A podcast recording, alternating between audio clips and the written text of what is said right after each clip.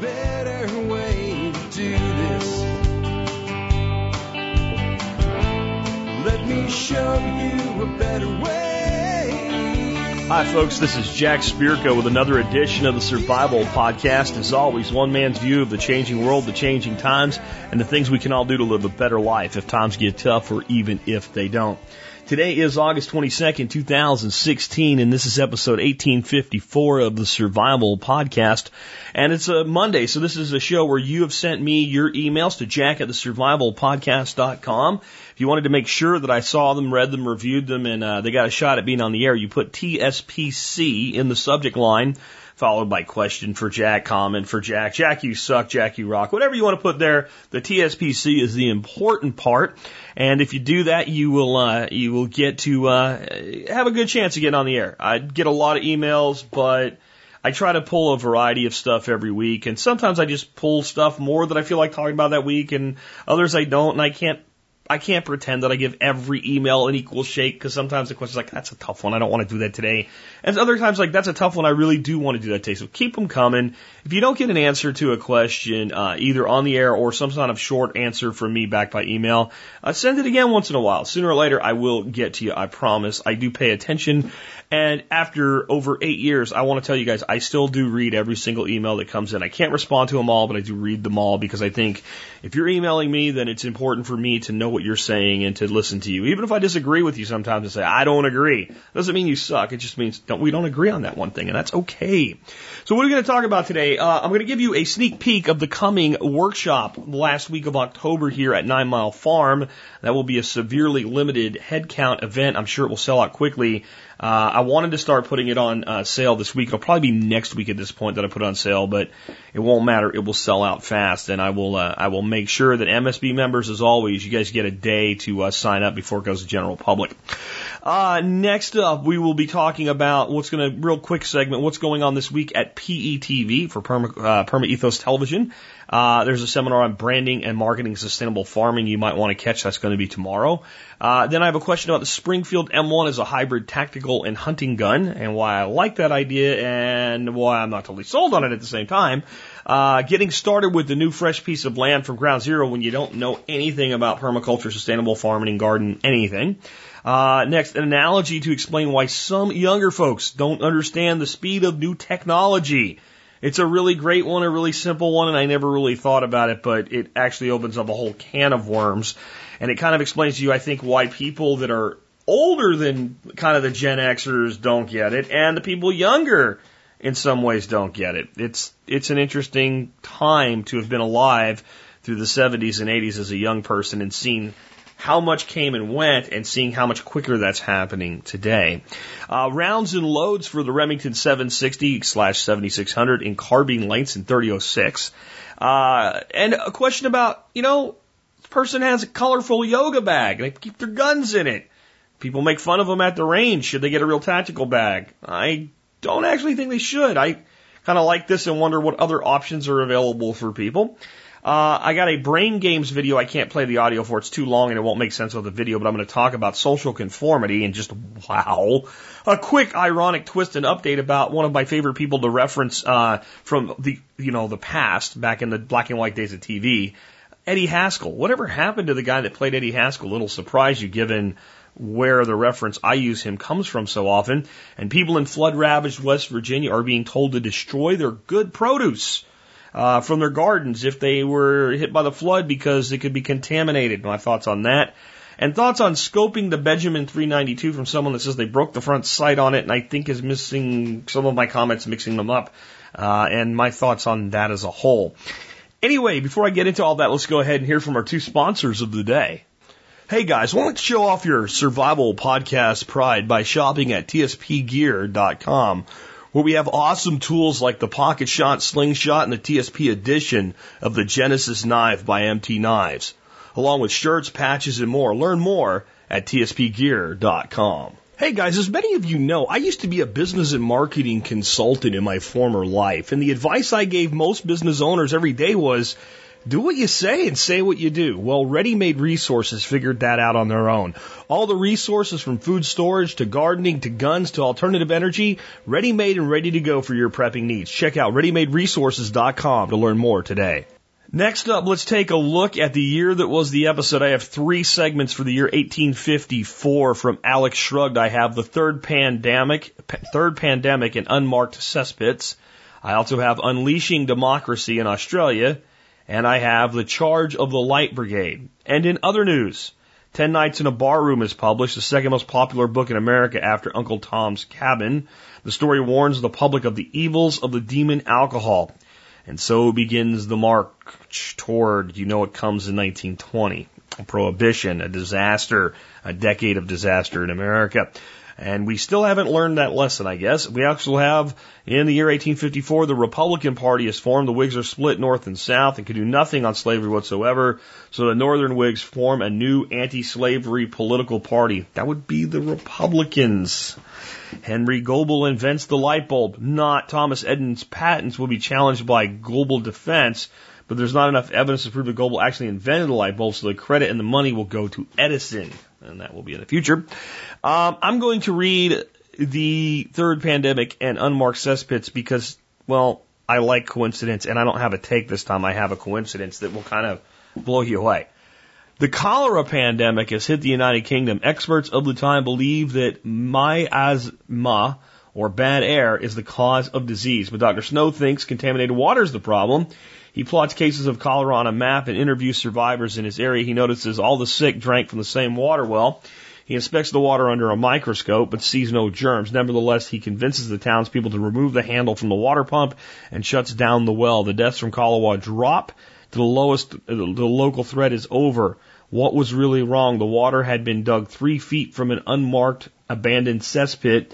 Unfortunately, the townspeople didn't really believe the water was the problem, so they started using the well again, palm to forehead. Dr. Snow's work on water contamination as a source of disease will eventually lead to revamping of London's sewer system. By take by Alex Shrugged, who puts these together for us at the Survival, Self-Sufficiency, and Historical Wiki, tspwiki.com. Says, my biology teacher told me that human waste was not dirty per se, but when a person was ill, many human germs will pass out of the body through human waste. So as a precaution, I think this is a really good idea. We treat human waste as if it contains disease. In a crowded situation where we don't know who is sick and who is well, maintaining good sewage discipline is critical. Years ago, my job entailed spotting abandoned cesspits. That's not easy. When a bulldozer would scrape an area down to natural soil, I would look for a circular stain or pieces of brick in a circular pattern. The old cesspits were lined with brick, but so were cisterns that collected water for gardens. In the old days, people didn't use drinking water for their plants. They collected rainwater. I have uncovered cisterns that went down 20 feet or more. It's a long way to the bottom, so use care. There is a joke that the grass is always greener over the septic tank. If that is true, then the septic tank is full or damaged. Call a professional. Your water supply can always benefit from filters and sterilization, but avoiding major hazards of sewage disposal in the first place will go a long way to keep you disease free in an emergency. So here's my coincidence. I agree with everything Alex says there, by the way. Um, about four or five months ago, I don't remember exactly what episode, but I reported that the UN had caused the cholera outbreak in Haiti. And I gave an article of reference that said somebody at the UN knows this and is basically trying to scream, here it is. They had placed a map of the cholera outbreak from 1854 on the wall, public viewing, along with a map of the cholera outbreak in Haiti next to each other. And that if you looked at the two maps, you would very easily see the epicenter of the uh, epidemic both in London in 1854 and in Haiti after the Haitian earthquake.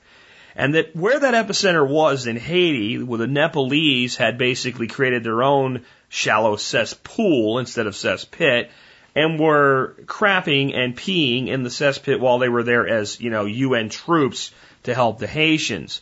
And that Nepal had a cholera outbreak at the time, and the Nepalese, uh, under the banner of the UN, brought cholera to Haiti and uh, were refusing to actually admit it and do anything to help the Haitians, even though they're the ones that did the damage. because Haiti's still dealing with it. And before that, there'd been no cholera outbreaks, period, infinity in Haiti. Well, guess what I got this weekend? Got an email from somebody about an article that says the UN now fesses up to it and says, yeah, we did it and we're going to pledge help. I just thought it was really odd that I got that email yesterday on a Sunday and the very next um, year year of the episode segment had that in it. I do believe synchronicity sometimes is there to uh, to help us notice things, and we should pay attention to that in our daily lives, not just in history. My take by Jack Spirko. With that, let's get into uh, the main topic of today's show. I want to start out with just I, I've said that the workshop that I'm going to be doing this fall in October is going to be different than any one we've ever done. That instead of, okay, we're going to spend two days planting trees or digging swales or making garden beds or stuff like that, we're going to cover a massive array of subject matter. And uh, the stuff I have for you guys lined up and the people I have lined up to teach it, I think is pretty awesome. Here we go. I'm not going to go in deep on any of these. I'm just going to give you the titles and the instructors to give you kind of an inkling of what we're going to be covering. Uh, day one, session one, Michael Jordan beekeeping. Uh, session two, Chris Prater on restoring, using, and working with scythes. Session three, Patrick Rohrman from MT Knives on sharpening. Session four, David Siegler, aquaponics part one. Session five, mead making, Jack Spirko, yours truly. Session six, dealing with predators, Chris Prater. Session seven, radio communications with John Pugliano. Of course, there's breaks and lunch and dinner and all in between on around all of that. Um, day two, we begin session one with building a vacuum canner from scratch with Jake Robinson. Session two, aquaponics part two, David Siegler. Session three, soil and composting, Mike Vertrees. That's an Elaine Ingham graduate, folks, there. And then uh, kind of sticking in the same vein of things, vermicomposting, Tim Flood. Session four, right after lunch. Session five, building soil in your first year with Nick Ferguson. Session six, finishing wood like a pro with Jeff Deere. And session seven, long range backpacking gear with Jessica Mills, who uh, through hiked the Appalachian Trail and was just on the show. Day three, session one, shop tools with Brian Stout. Uh, session two, buying land on your terms with Mike Sentex. Session three, LLP property ownership for joint property ownership with John Pugliano. Session four, soap making with Mindy and Josh from uh, from uh, uh, Honey Locust Home. Session five, airsoft for practical training with Jack Spirko. Session six, escape from illegal detention with my good buddy Bryan Black of ITS Tactical. And concluding day three with mental prep for combat by J.R. Haley. That's a course directly out of Air Force uh, combat educational program. So that will be three days of an incredible, diverse array of knowledge. And uh, we got a lot of different instructors, a lot of different stuff going on. And since I'm only teaching two courses, an hour apiece, um, I will be able to spend more time than typical talking to people in between things. The other thing is I do have two, I have one, I have three one hour breaks, one each day, one hour breaks built into this in the afternoon sessions and during that hour, I'm going to allow people to set up their own little things. You can either take a break or there'll be a board where you can write down, I'm going to be doing this. Some of the instructors will be doing that. Some of the individual students might be setting up uh, meetups and stuff. Of course, we'll be doing barter blanket, uh, exchange, all that other good stuff, and food that will make you think you're at a restaurant instead of camping out in some redneck's backyard. And for those of you that don't want to camp, of course, we will have a hotel with group rates for you. Dorothy's working on that this week. So that will all be probably up for reserving your space Monday next week. I think I'll do that for MSB, and then Tuesday I'll open it if there's any seats left. This one, because I'm only doing one this fall, I think will sell out. Especially, did you hear that lineup? Yeah, I know I charge 500 bucks for really four days because you show up Wednesday, and really four and a half because Sunday most people haven't left yet, and feed you incredible for three days out of those. And even the first night, I say you're not getting fed. I still feed the hell out of you with brats and sausages. Um, but where else can you get all that for 500 bucks and hang out with the most awesome people in the world? Because this community, you guys are the most awesome people in the world. Uh, next up, real quick, uh, PETV has been doing really, really well. Uh, since Josiah Wallingford has been basically given the helm of it and said, hey, make something happen out of this with uh, presentations. And uh, this week there's a post on the blog already. You can go look at it if you want to. But we have a seminar on branding and marketing sustainable farming, uh, which is a big part that's left out a lot of times for those that are trying to make agricultural concerns, uh, concerns profitable. And uh, we have about eight already done of the presentations. They're every Tuesday afternoon. They're live uh, with Q&A following them. And I just want to remind you guys, if you missed one and you want it, they are available for download for only $2.99. And the Q&A is always free uh, as well, as well as the one that I did, the first one and the second one done by Marcin Jimanoski. Uh, the first two episodes are free for streaming, or you can buy them as a download. Again, $2.99 a download, pretty good deal. And Josiah Wallingford, uh, who we've kind of basically moved into role of like director of education at Perma Ethos, is really doing an incredible job with PE presentations. It's uh, it's an amazing thing, and we also have a course coming uh, from Toby Hemenway, which will be able you'll be able to sign up for soon, uh, called Creating Gaia's Garden, which will be on small scale backyard stuff, the stuff that I think most of you can do, because most of us have either a small backyard or we have a big yard, so we still have a small area and we'll save my thoughts on those small areas when you have a big yard or lots of land for a question later in today's show. Uh, next one is uh, it's an interesting question, and my my initial response is, yeah, just go do it if that's what you want. You got the budget for it. This comes from Tim, and I think Tim really just wants me to say what I just said, and I, I will, but I'll also give you some thoughts on it. Hello, Jack. What rifle should I consider for hybrid hunting slash tactical rifle? Background I've been saving to purchase a Springfield M1 Scout Squad rifle. I plan to purchase this gun in fall before November deer hunting. It's a pretty large purchase, so I want to consider all the options with the following criteria in mind. One, high quality. I can give it to my son or grandson in 30 years. Rugged. I hunt the deep woods of Minnesota with uh, frequent rain, precipitation, precipitation, snow. Semi-automatic. This is needed to have the ability to use in a tactical application. Accurate out to 300 yards when scope mounted. Budget 1500 to 2000, not including scope. You're the man, Tim. Okay, I'm just going to make this easy on you and tell you that if you want a hybrid hunting slash tactical rifle, you probably can't do better. You probably can't do better. There are some really good AR-10s out there that would give it a little bit of a run for its money, but overall, uh, the the Springfield M1 platform as a whole is just an incredible rifle. It's also heavy. And it's a little over eight pounds, but isn't that heavy. But when you throw a steel magazine, even a, you know, let's call it a peacetime magazine for hunting into it, uh, scope, mounts, etc., you're looking at a rifle that tips around 11 pounds. All right. And that's just something to consider. So what I would say is, if you really want this gun and what you're thinking is not only do I want it, but it fills these two roles, and I'm going to be at peace with that. Go buy your gun, Tim. Because there's there's not a flaw, there's not a fly in that ointment at all, other than a dang thing's heavy. However, when you say you hunt, you know, deep in the woods in Minnesota, here's what I'm going to ask you honestly.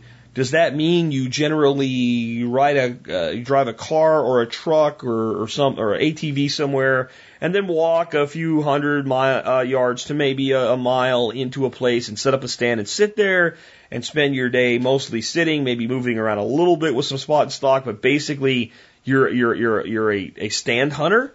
If that's the case, then a couple, few, three, four extra pounds even on that rifle doesn't mean anything. It doesn't mean anything at all, and you'll be happy. Or do you spend your days when you're hunting with a rifle, you know, doing drives with other hunters, uh, walking a lot, putting five, ten miles a day on? Those three, four pounds matter. Those three pounds matter at that point. So that's how I would kind of look at the decision. The other option I, I have for you isn't a different rifle. I don't have a bet. If you want what you say you want, I do not have a better option. You have found the best option you could get in my view. It's basically a 308, and that's, you know, on par with the 3006 for performance. You can make a case the 3006 is better. I like to because I like the 3006, but in reality, I know it ain't that much better. In the field, it doesn't mean nothing. For shooting deer, black bear, uh, which would be the two things that I guess you would hunt, uh, mostly in your area, they can't tell the difference when they're dead. And both of them do a good job of making them dead. So the only thing I would say is if you are a long distance hunter, what you might consider is you can buy a really, really, really nice bolt action hunting rifle in any caliber of your choice and put a really decent set of optics on it.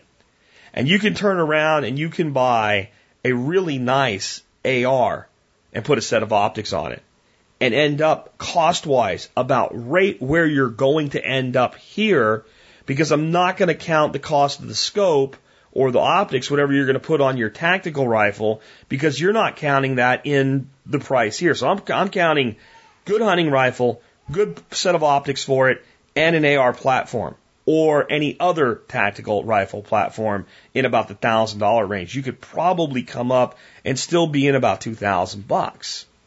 You know, it might be pushing a little, you might be a couple hundred bucks here or there over, but I, I think you could do that. And here's the only reason I'm suggesting you consider it. A tactical rifle is a tactical rifle. And I honestly have to always reinforce that I think I have tactical rifles. I'm not putting them down.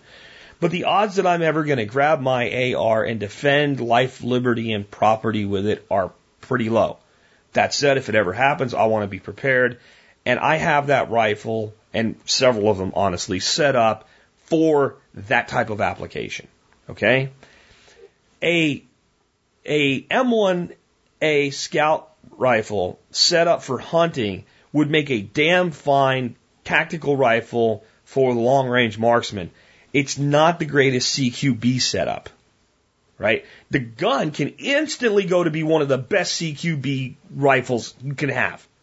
But I mean, there you're looking more like, you know, uh, a red dot holo sight or very, very low magnification optic, or frankly, the iron sights on the M1A are fantastic. And for CQB distances, how much scoping do you really need? Okay.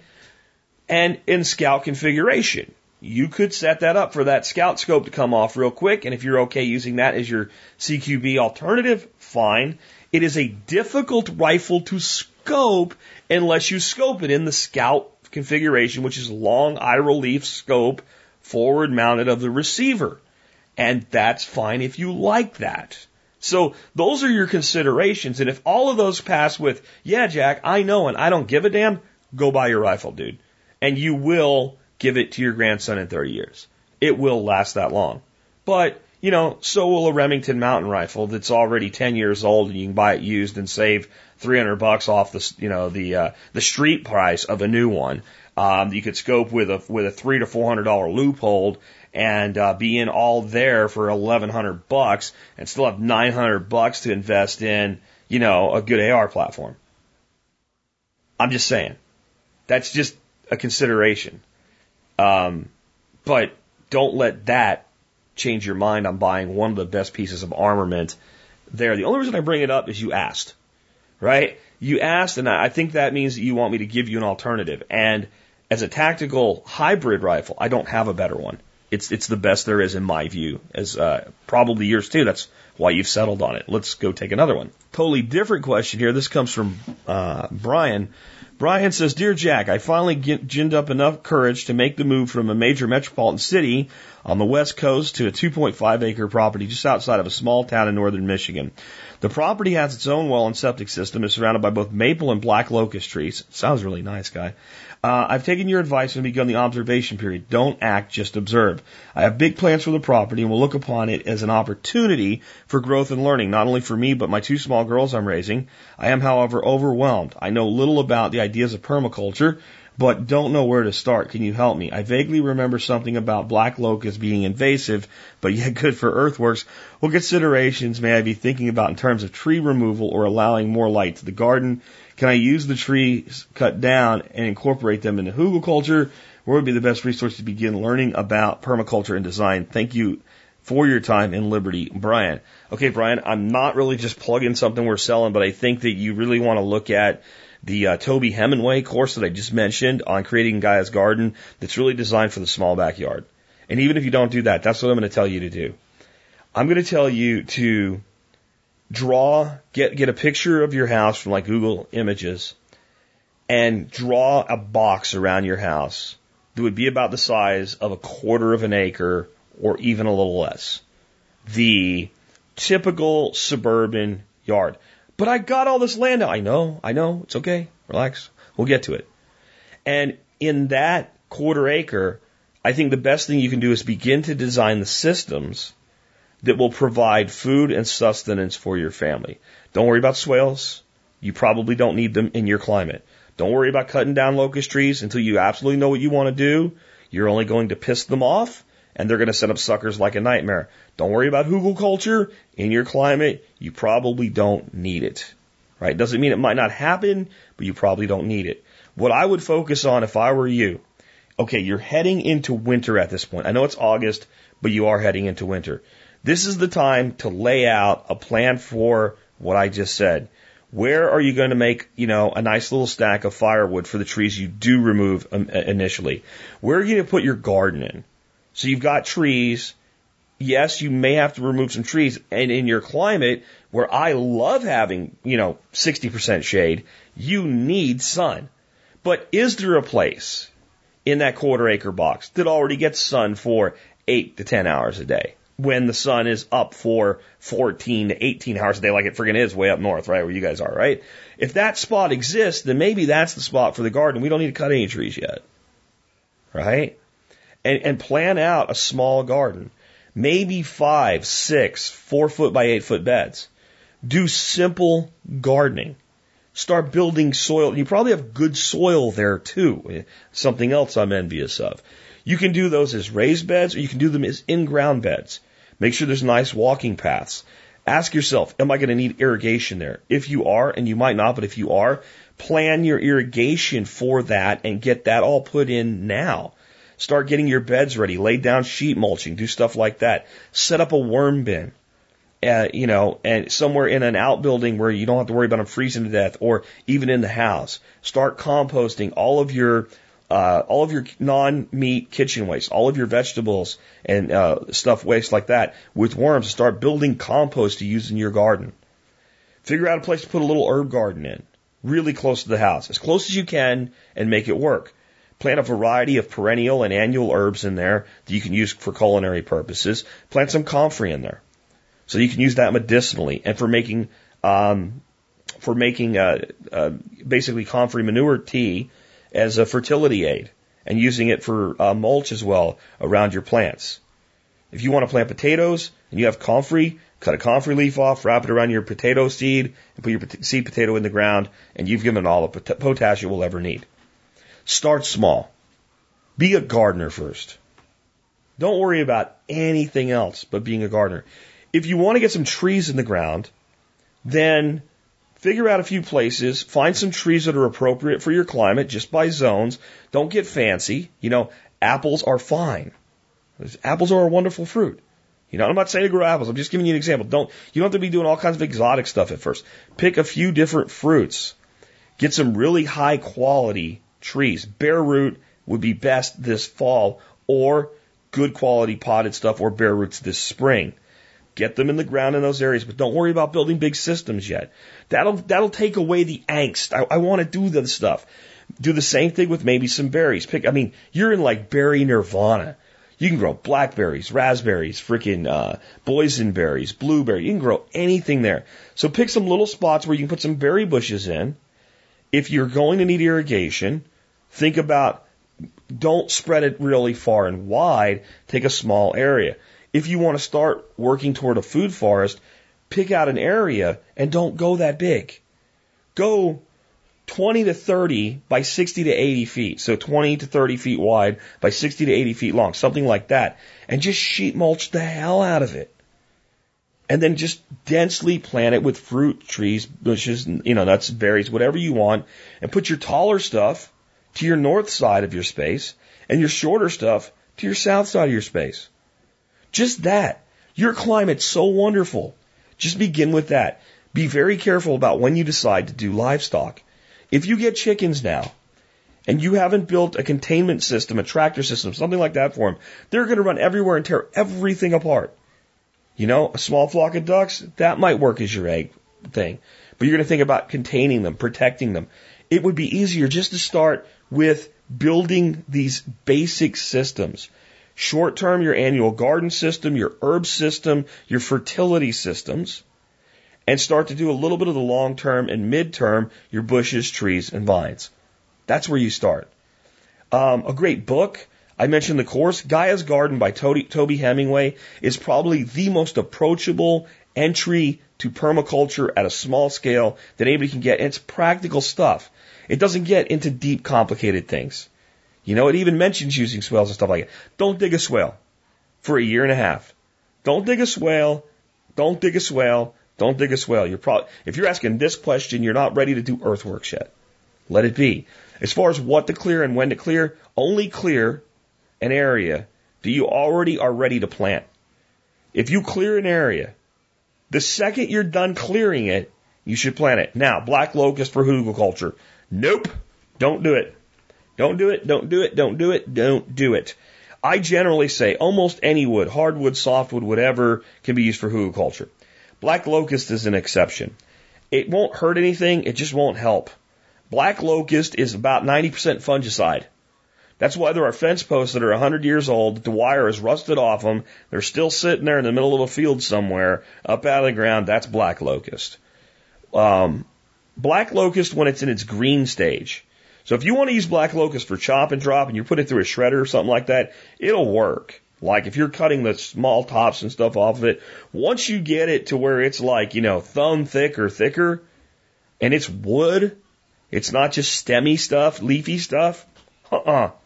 That stuff is some of the toughest stuff to break down in the world. It actually makes a pretty good top mulch because it lasts a daggone long. But you got if you're going to be chipping and shredding black locust, you need a really heavy duty chipper shredder. And you need to be chipping and shredding small pieces of like the you know the the the, the slag as they call it, the slash, because it is tough stuff. It will put a beating on a shredder, but just you know maybe even go down to an eighth of an acre to start out. And that doesn't mean you can't put some trees and bushes and stuff out in some other places. Just find places where you think they're going to do good, throw them in the ground. Don't do too many your first couple of years. That way, if they die on you, you're not heartbroken and start there and then start your journey on your education. And you could do worse, you know, than attending uh, Perma Ethos uh, presentations. You really could. It's it's free if you can make it on Tuesday afternoons. And, you know, again, you can buy them for three bucks and just buy the episodes you want. And yes, once we have enough that we feel good about it, we'll do a subscription where you have unlimited streaming uh, of PE presentations. We're, we're working on that. Um, but Gaia's Garden would be the book. That would absolutely be the book that I would I would look at. And uh, again, start with a garden. Start with laying out your garden, laying out your worm bin, you know, laying out your herb garden, just that little stuff like that. If you are going to get animals, then think about how you're going to house them, how you're going to control them, lay that out. And anywhere you're planning on doing a lot, if it's possible, even with your climate being pretty easy to get through your summers, I really recommend if it's possible, lay a pipe to that place, and at least put a hose bib up. You can always put sprinklers in later, but get a main out there so you can at least throw a couple spinning sprinklers out there on a droughty period and keep everything alive. My biggest mistake here is putting too much in too fast without enough irrigation to support it. And, uh, and, and that's a mistake I don't want to see anybody emulate because you don't have to. And where you live, it's probably easy to dig a trench and throw a piece of pipe in the ground. On that note, one thing that a lot of people in northern climates like yours have a problem with irrigation is you have to dig it a lot deeper. Because if you don't dig it a lot deeper, it's going to freeze and it's going to break. Well, with these feeder lines like that, unless it's something you're going to rely on for your animals, if it's only for irrigation, design the line to be drained. And once you're past your summer, when you don't need to irrigate it all anymore, shut that line off and drain the damn thing. Now, that's not always a great idea because you may indeed find out, boy, it'd be great to have water here for my animals if you're going to have animals eventually.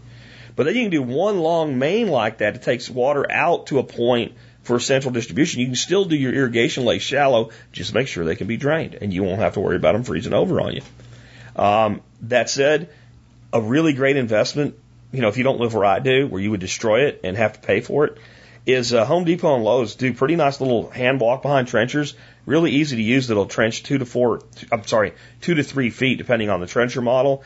And they're not that expensive to rent for a day or two. And in good dirt, those things fly. And they take a little bit of a learning curve. Once you got it, man, they go. Um, best thing I can give you advice though is if you hit like, you know, sometimes you find like one big rock and it's trying to pull it up, just pull it up, go a little past it, put it back down in the ground and keep going. And if you do that, uh, you can come back later and get that rock out. That gives you maximum time with your machine doing what you brought it out for, cutting trenches. And always call your local dig test or whatever they call it there for locates and make sure you have a locate number uh, that's active whenever you're doing any trenching. Let's take another one. So this next one I found interesting, a bit amusing, and then I actually saw it's quite actually a deep thinking moment. So this comes from Sean in Tallahassee. Sean says, Jack, I'm listening to you struggle in episode 1853 to if a person gets how things change rapidly or not. Try this. Do you remember working eight track players? I think this question nails down the right demographic group, Sean and Tally. And I think it does. I think it's it's us Gen Xers, right? Um, the people that that did most of their growing up from about 1970 to like 1990 that that were, you know, either coming into their 20s by the end of the 70s or coming into their 20s by the end of the 80s. Because just in this world of eight track tapes, this is what we watched happen. We watched records turn into eight tracks, turn into cassettes. We watched records really go away before eight tracks did.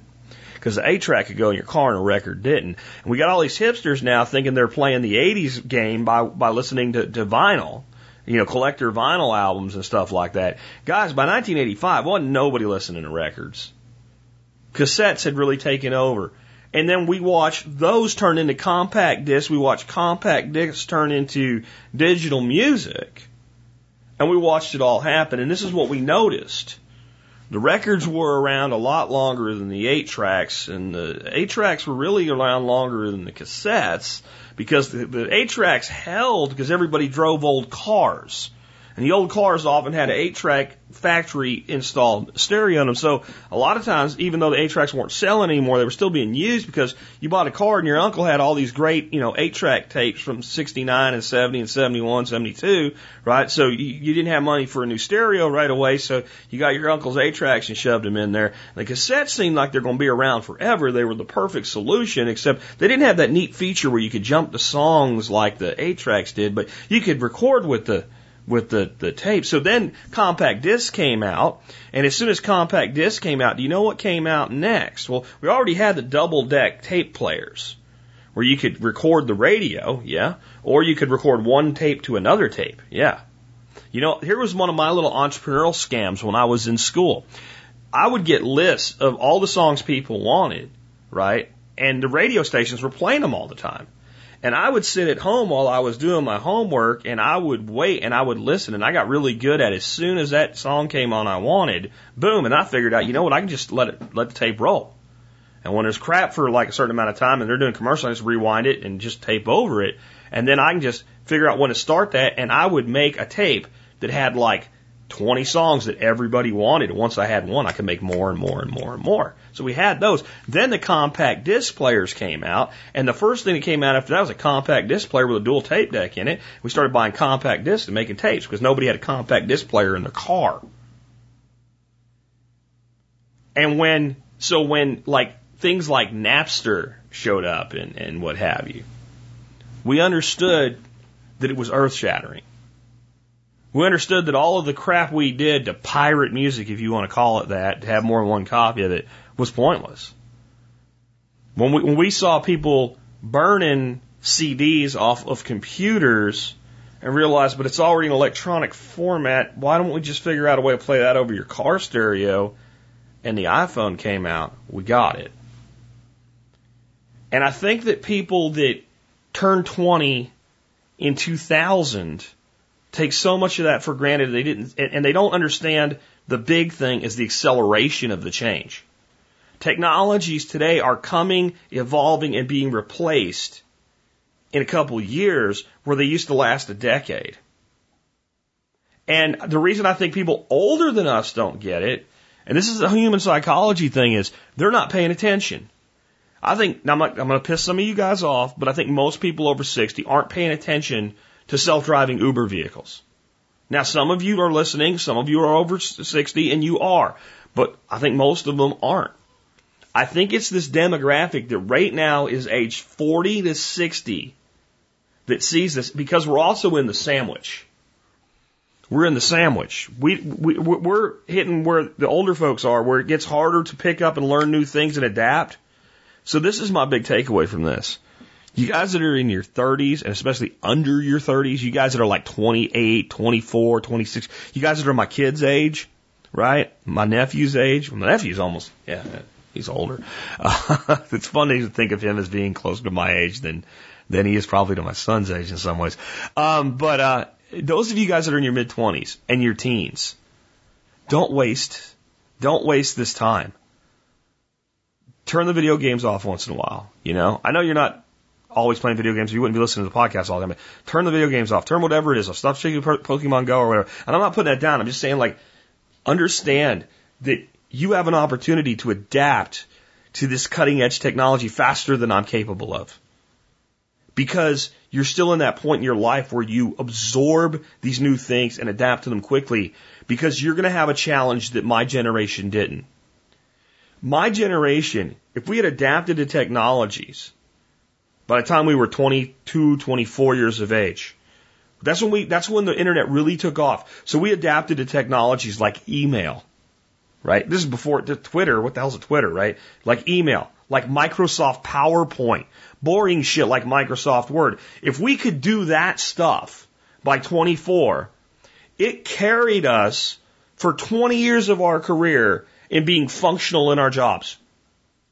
The stuff that we don't even know how to do today that you do is going to carry you for three to four years and it's going to be irrelevant and outdated. And our old sucky technology like PowerPoint and Word will still be around these lingering dinosaurs. The stuff you're working with will, will be the stuff that, that comes and goes faster. Don't waste it. You guys have so much opportunity. Learn, develop, invest in yourselves. Develop your knowledge and your skills, hard skills and soft skills both. Um, thanks for that comment, Sean. When I first read it, I found it interesting, but I didn't realize it was going to go that we, that deep. Next up, I have a question from Bob in Pennsylvania, but now Tampa. So Bob has 86 DAO in Pennsylvania, gone to Florida, which is Quite much so a freer state than Pennsylvania, by the way. Jack, what are some interesting rounds and loads and the best places, best, best uses for them for a Remington 7600 carbine length barrel in 3006? Or some of your favorite 3006 loads and uses for a regular barrel?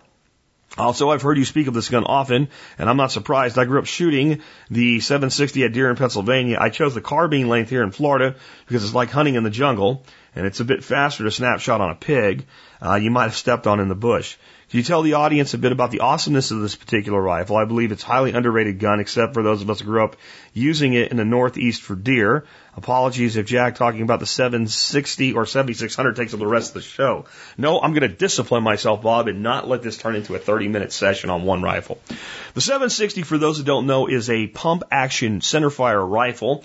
It is the rifle brother of the 870 Wingmaster shotgun. The most popular shotgun on planet Earth is the Remington 870 with good reason. You make it a lot more elegant, you slim its lines down, and uh, you turn it into a fantastic rifle. It becomes the 760 that I and Bob grew up with, and today I believe they call it the 7600, and it is a fantastic pump action rifle. Even with heavier recoiling rounds like 3006 and 270 and hot loads, the pump action rifle is a very natural follow up uh, rifle. It's an incredibly fast shooting rifle considering it's not a semi auto. Um, I shot a bear with it when I was a teenager and I had three shots that went off so fast. My uncle said it sounded like a semi auto going and uh, not around missed either. I just wasn't going to see a bear disappear uh, without putting holes in it until it stopped going and uh, it's a fantastic gun. It is definitely underrated, and it is one of those guns that I'm always on the lookout for used versions of when I go to gun shows. Sometimes you can get them really, really affordably. Uh, and the 7400 or 740 is its counterpart in semi-auto. That's a fantastic gun too. I tend to, when I buy a hunting rifle, if I want it to be as universal as possible, though, shy away from semi-autos because in many states you can't hunt big game with semi-autos. But that's becoming less and less a problem, and it should become less of a problem because all follow-up shots do is reduce the amount of wounded game. Dumbasses that make law, think about it, okay? So just saying. Um, and I would put those two guns as twins. They are, you know, one semi-auto, one's pump. And everything I'm going to say from this point on applies to both families, okay? Except you have to move your, your, your non-shooting arm when you're shooting the 760. As far as uh, rounds and loads and things like that, I'm not going to get into it, like, because I could probably someday maybe do a show just on 3006 loads. I think it would really be kind of interesting for the bullet geeks anyway out there. But I would tell you that the kind of the best all around weight is 165 grain uh, point soft point uh, or, or, you know, or a pointed round, depending on whether, no matter what it is, in the 3006. It has this incredible balance of long range energy transfer and still has a, a really great ability to expand well. And Hornady's SST bullet uh, polymer tipped 165 grain. In fact, Hornady in 30 caliber, 150, 165, 180, they're all fantastic.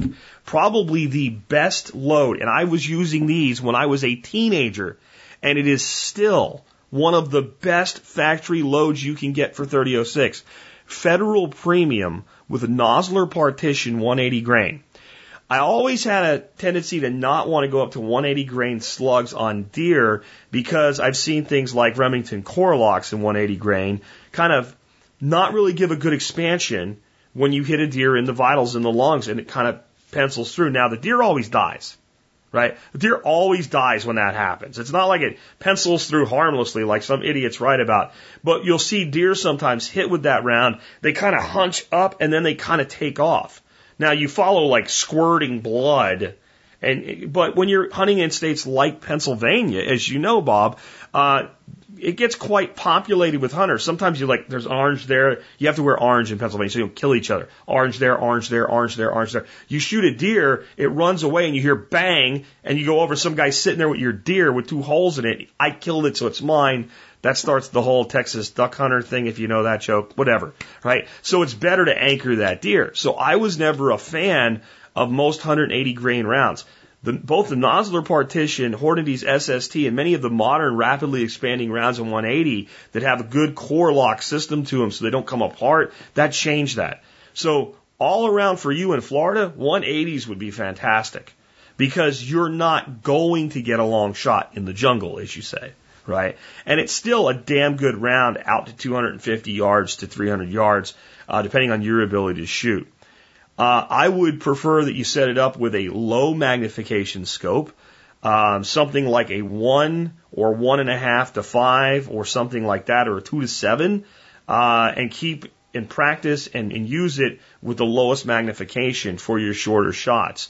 Um, I guess that's about it. Because if I if I let myself go, I will roll on forever. But guys, this is like this American icon rifle. There's there's two rifles that get used from Pennsylvania to Maine, um, in in in two different calibers. And one caliber is almost completely unknown in the rest of the world. The other is one of the most known in the world. That's the 3006. But the 760, 7600 in 3006 and the Marlin 336C in 35 Remington, those two guns ha- both have cult-like, um, you know, loyalty in that whole like central PA through parts of New England up into the big woods of Maine.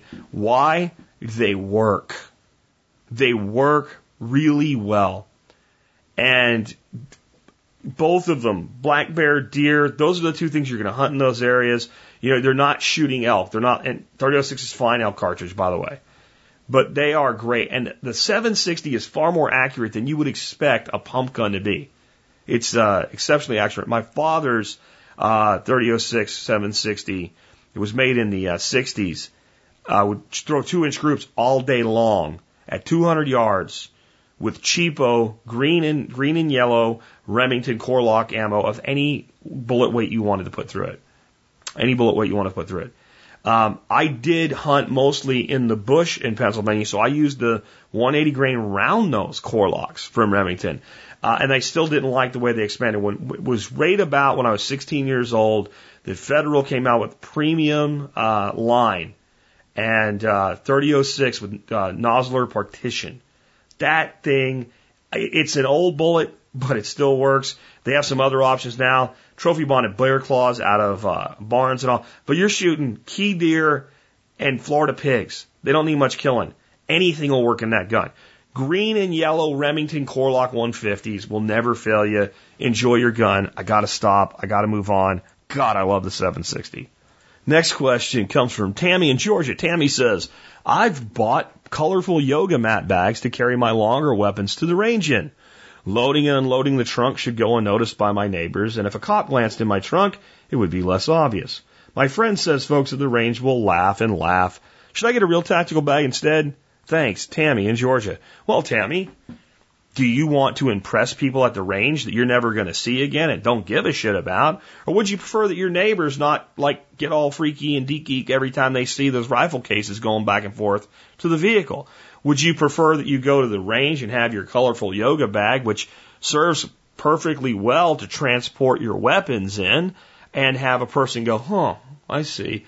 Or would you prefer that when you're getting in and out of your vehicle and going into your house with them, if somebody happens to be casing your neighborhood, they look at that and go, ooh, look, guns, maybe that's a good house to rob. But Jack, people don't break into houses where people have guns. They do when they case them and make sure no one's home.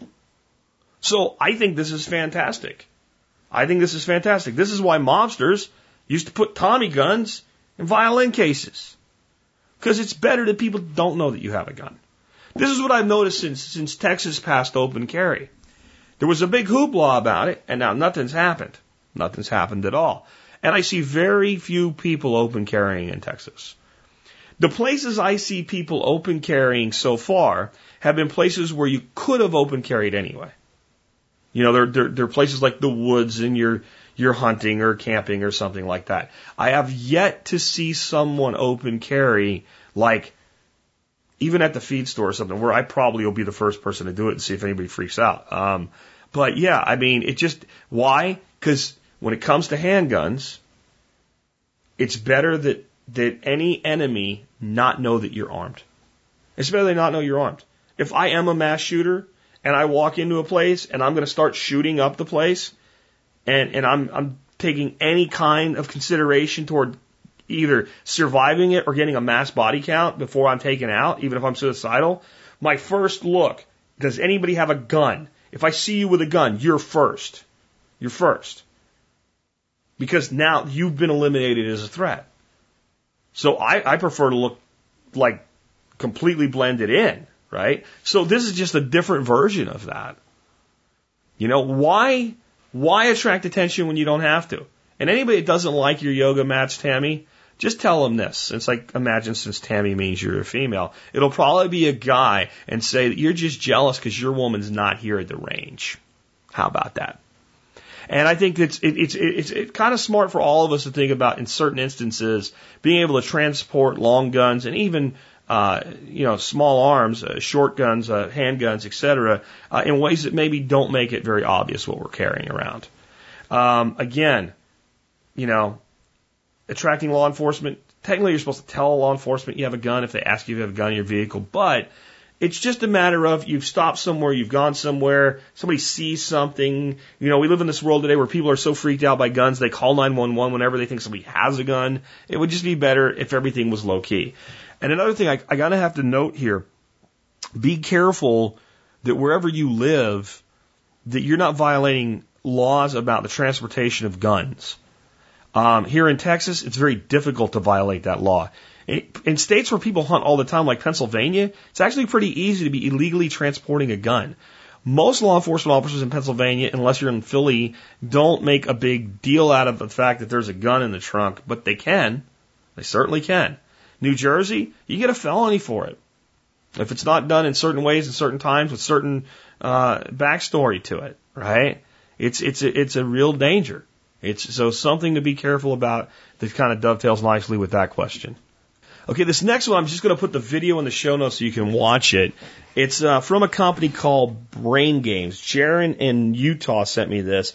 It says, It's the monkeys and the fire hose. Thought you might like this video. If you haven't heard the story of the monkey and the fire hose, I'm not going to retell it here. If you have, this will make perfect sense. And if you haven't, the story will still make perfect sense. So, I have a a little bit of a suspicion this might be one of those reality TV fake outs, but Brain Games has been around a long time. It's something we DV- DVR. I haven't seen this one, and usually it's pretty scientifically based. So this is not your typical shit where they have, you know, like the Doomsday Survivor stuff or, you know, the, the couponing shows. It's, it's not that kind of show. So I, I don't know that it's fake, but it could be, but it also could be real. There are people this would work on. So what happens is this lady walks into an eye doctor's office. She signs the, in at the book and she's told to sit down. And all of a sudden there's a sound. It goes beep. All the other people in the waiting room stand up and sit back down. And after about 10 times of this, or less than 10 times of this, she starts doing it. She stands up with them and sits down with them. And she has no idea why. Then they like have the receptionist like move people through really fast so that she's like the only one left. She's the only one alone in the in the in the waiting room, and a new guy comes in that doesn't know the gig either. He sits down and he looks at her like she's crazy every time she beep. It's beeping. First of all, she she's standing up when it beeps when no one's there. The guy comes in. He says, "What do you?" And she explains to him. Everybody was doing it. I thought we are supposed to, so I did it too. He starts doing it with her. They repopulate the thing. None of the people that are in on it are there, and there's a whole whole crowd of people standing up and sitting down every time it beeps. Before I get into the psychology here, let me tell you one reason it may work. You're at a medical office. That conveys authority. Maybe these people rationalize it in their head that it has something to do with uh, exercise or not getting, you know, not sitting too long, or I, I don't know. I don't think I would have fall, fallen for this. I really don't. But I can see that, like the average nimwit probably would. And what the expert says when he's explaining it is we have a desire to fit in.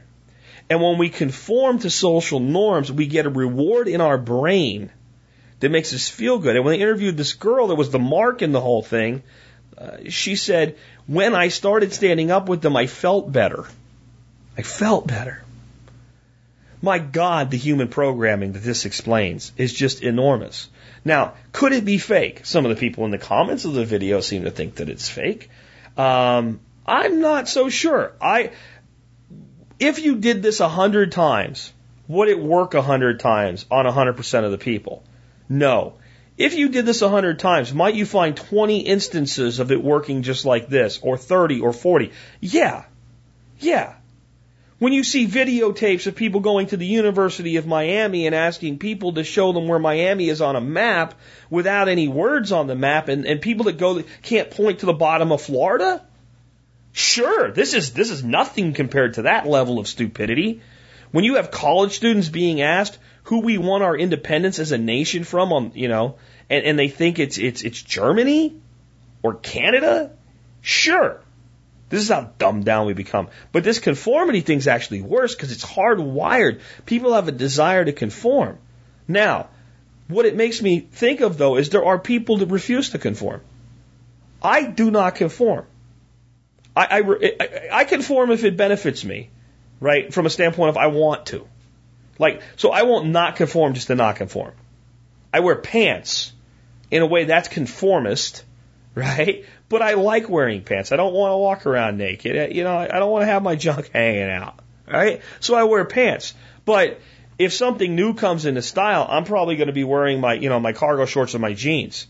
I'm not going to be jumping to the next style. I don't conform. I'll go out with my hair not all fixed, and sometimes my wife gets crazy about it. I don't care if you don't like the way I look. Don't look at me. But what what percentage of people really feel that way? What percentage of people can say and mean what I just said? If you don't like me, don't look at me.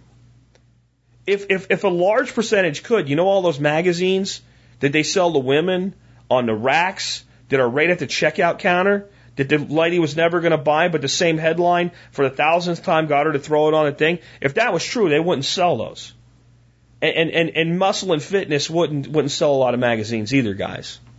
Just saying. Conformity. Conformity is something we see heavily when we're teenagers trying to get a girlfriend. because we want to be like the cool kids, so the cool girl will like us, so we, you know, things like that. But as we become adults, we should break from conformity and do what makes sense. But I think one of the big problems we have right now is that no one is breaking from conformity. You see it everywhere. You see it in the willingness to go into debt, right? You see it in the political process. You got to vote Democrat or Republican. I mean, is there ever been a time? Is there ever been a time in history that, well, any of us are alive anyway, that I could think of, where America's two choices for president have been worse than this time? And yet, there's still the lion's share are going to play the DNR game.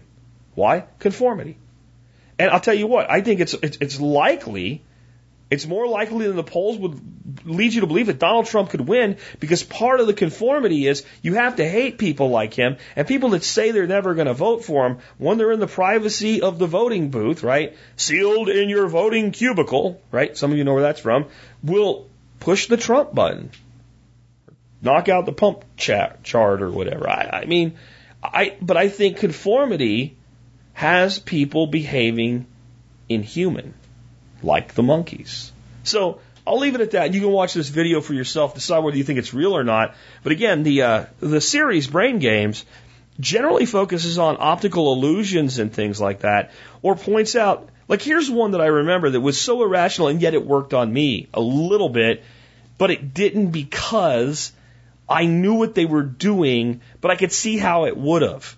They started out saying something like, if your first name begins with the letters A through M, you're team one. And if it begins with N through Z, you're team two.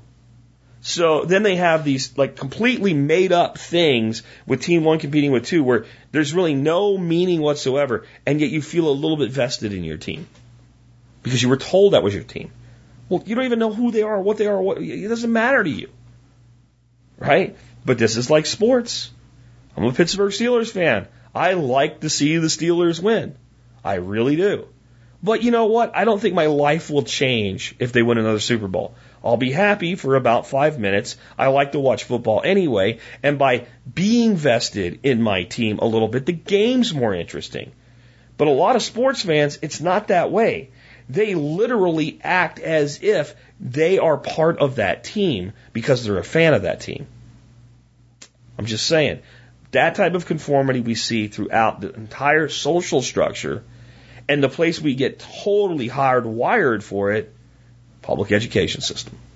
Okay, let's move on and take another one. Um, so Eddie Haskell, I did not know. I didn't know what happened to um, Eddie Haskell, uh, the actor who was actually Ken Osmond after Leave It to Beaver. So for those that maybe I'm catching up with here that haven't heard me say this before, I get really pissed off when cops call the bad cops a few bad apples. First of all, because as I said last time I talked about this, if you have a few bad apples and you don't get them out of the basket, they spoil everything around them. Cops, get that through your head. Really, get that through your effing head. Just saying.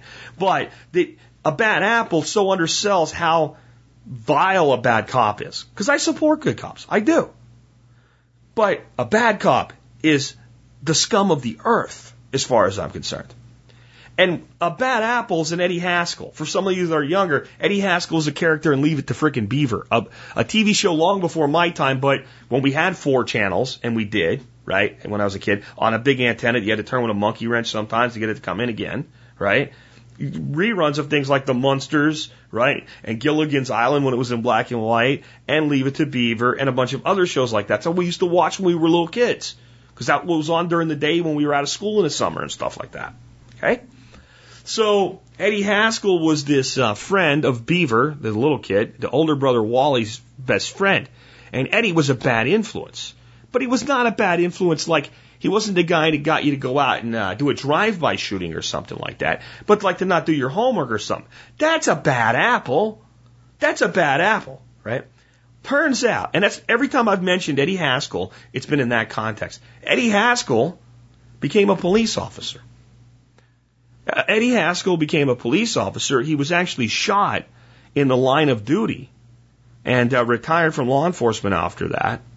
Um, and then returned to TV and did several new versions of Leave It to Beaver. There was a movie, there was a new series where he played the father, there was a series where he played the father of his own. It was like in the future, you know, where, where Eddie had grown up and he was Eddie as, as the dad and the little kids. And there was one where he played the dad of Eddie in a remake. All kinds of stuff Ken Osmond did. I had no idea about that. Uh, but it is ironic, again, synchronicity, and just kind of an amusing thing that I've used him so many times to talk about police officers, and he himself uh, became a police officer. Rich, thanks for sending that in. Looking up Eddie Haskell's profile on Wikipedia is not something I spent a lot of time doing. Okay, so um, this next one comes from BJ. BJ uh, says, Hi, okay, there were floods in the former coal region of West Virginia in June.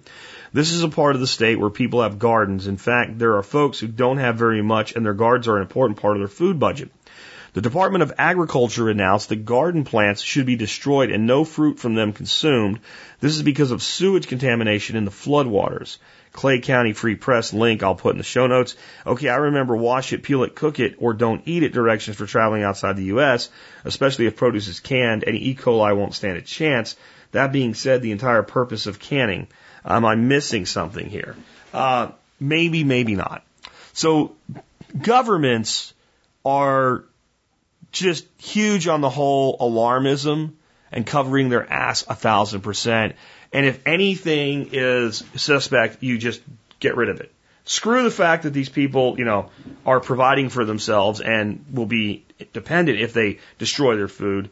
Um, but that said, if I lived somewhere where the floodwaters brought, you know, were bringing sewage in up onto my garden, I would have already tore it out and started over by now.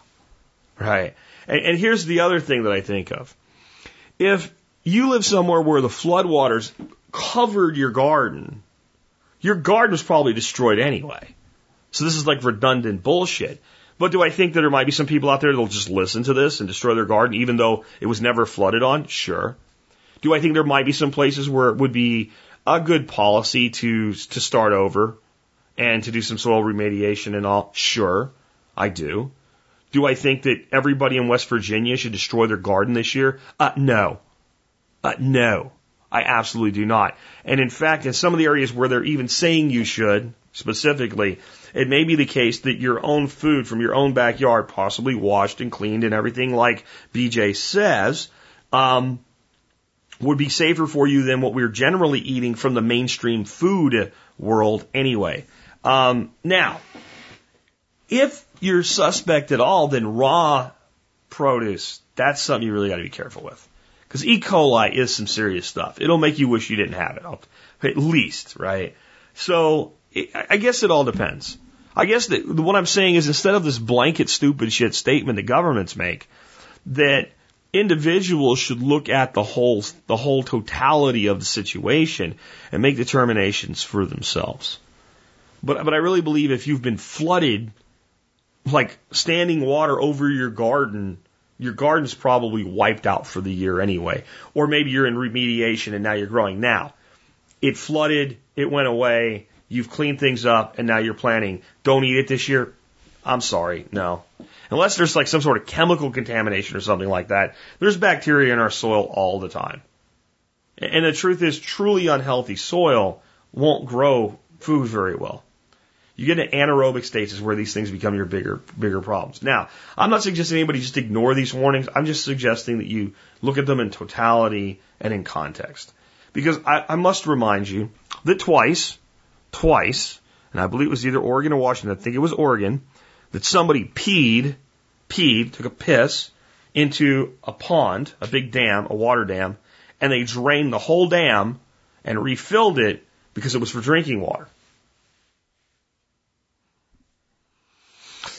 These are not, I'm talking about like your kiddie pool, guys. I'm talking about a reservoir that ducks and frogs and snakes crap and piss in every freaking day, but some kid took a whiz in it and they drained it and refilled it. And then it was like a year later that I got an email from somebody about this. I'm like, oh, that's old news. They're like, no, it just happened. It happened twice. And it was the same moronic department that did it both times. So that just tells you the mentality of government, the overreaction and overreach of government. in all things. So we'll end it there today. With that, if you like this show and want to support the work I do, do consider becoming a member of the Survival Podcast Member Support Brigade.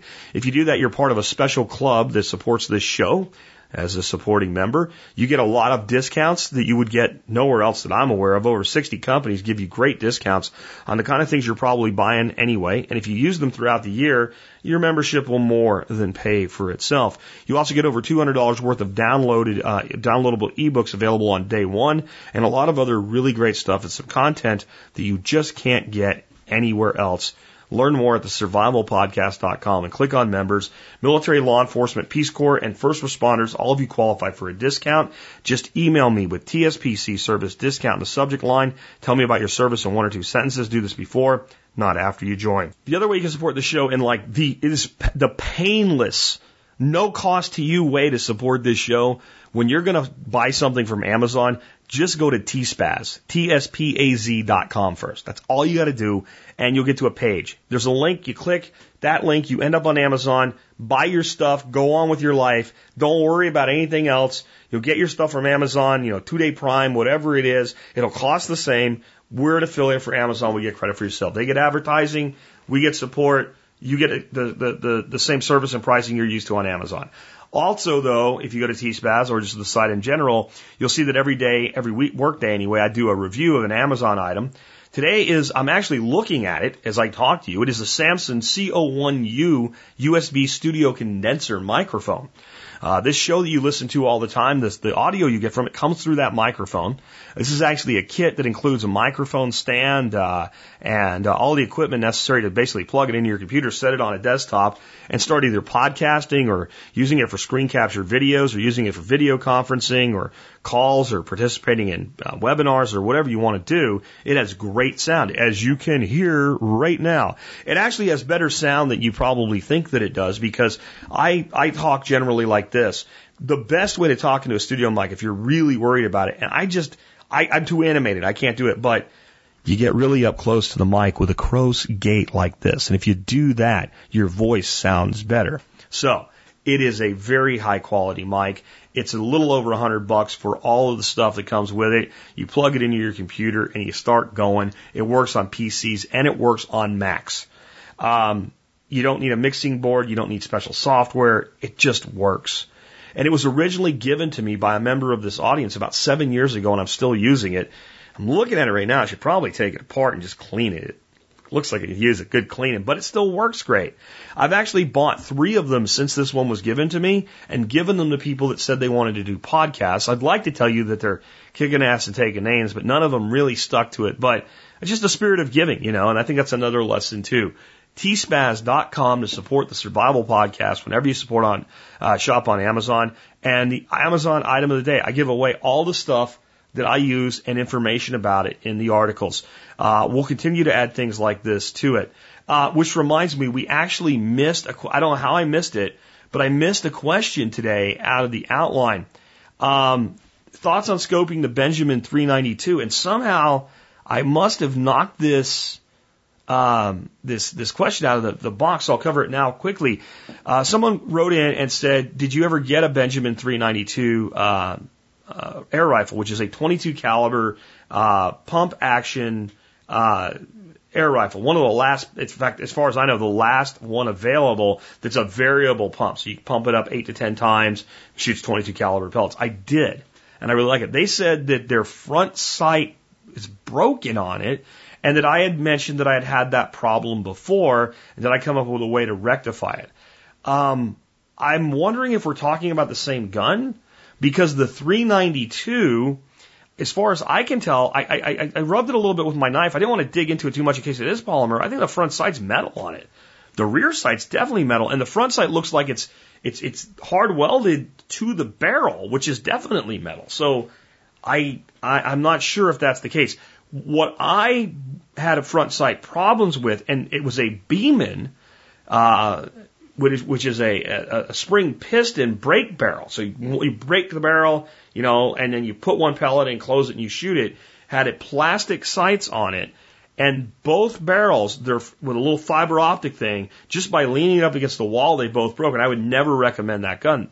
the the the Benjamin 392. I, even if that sight's polymer is as rugged as it is, you must have done something bad wrong if you broke that.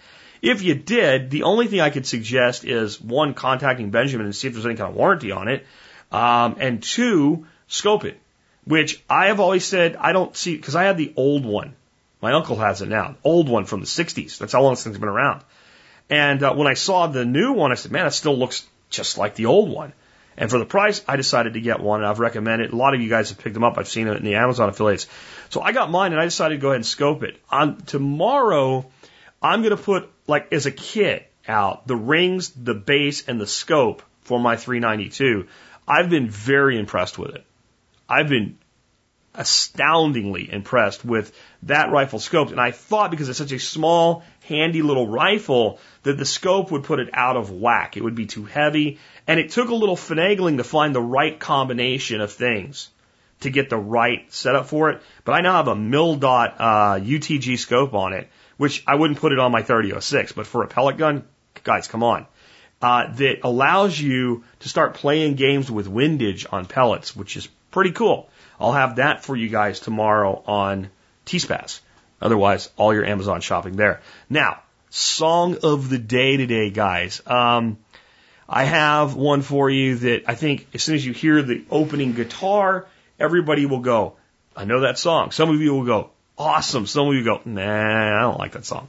It is Summer of 69 by Bryan Adams. But I chose it today because of the way that the comments on eight track tapes made me think deeply about this younger generation. This song is really about everybody. Now, not everybody was in a band, whatever, but all of us look back to like certain summers of our lives when we were either in high school or college, or maybe time that we spent in the military, and we, we'll say those are the best years of our lives. Um, I look back very fondly to my high school years, especially my last two. My last two is kind of where I really came in my own with my own social groups and things like that.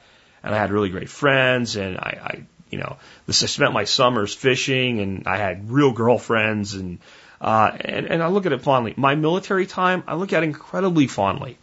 Um, just, I got an opportunity to do things that you, you just, you never get the opportunity to do again once you're older you know?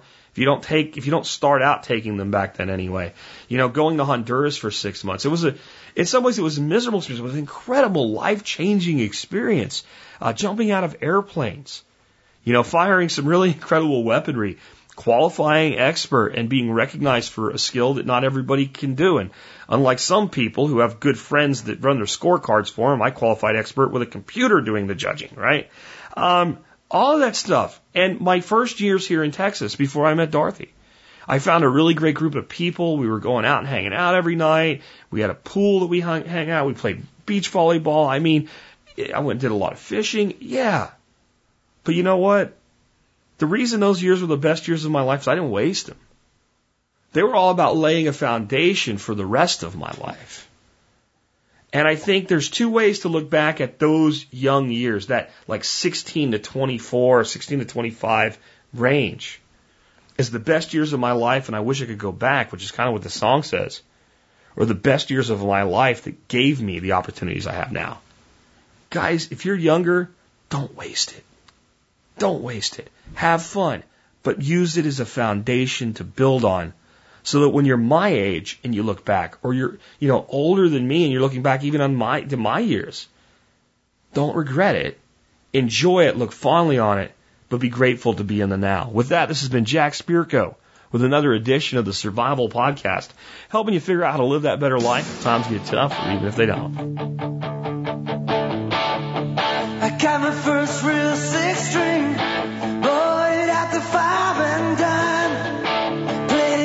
My fingers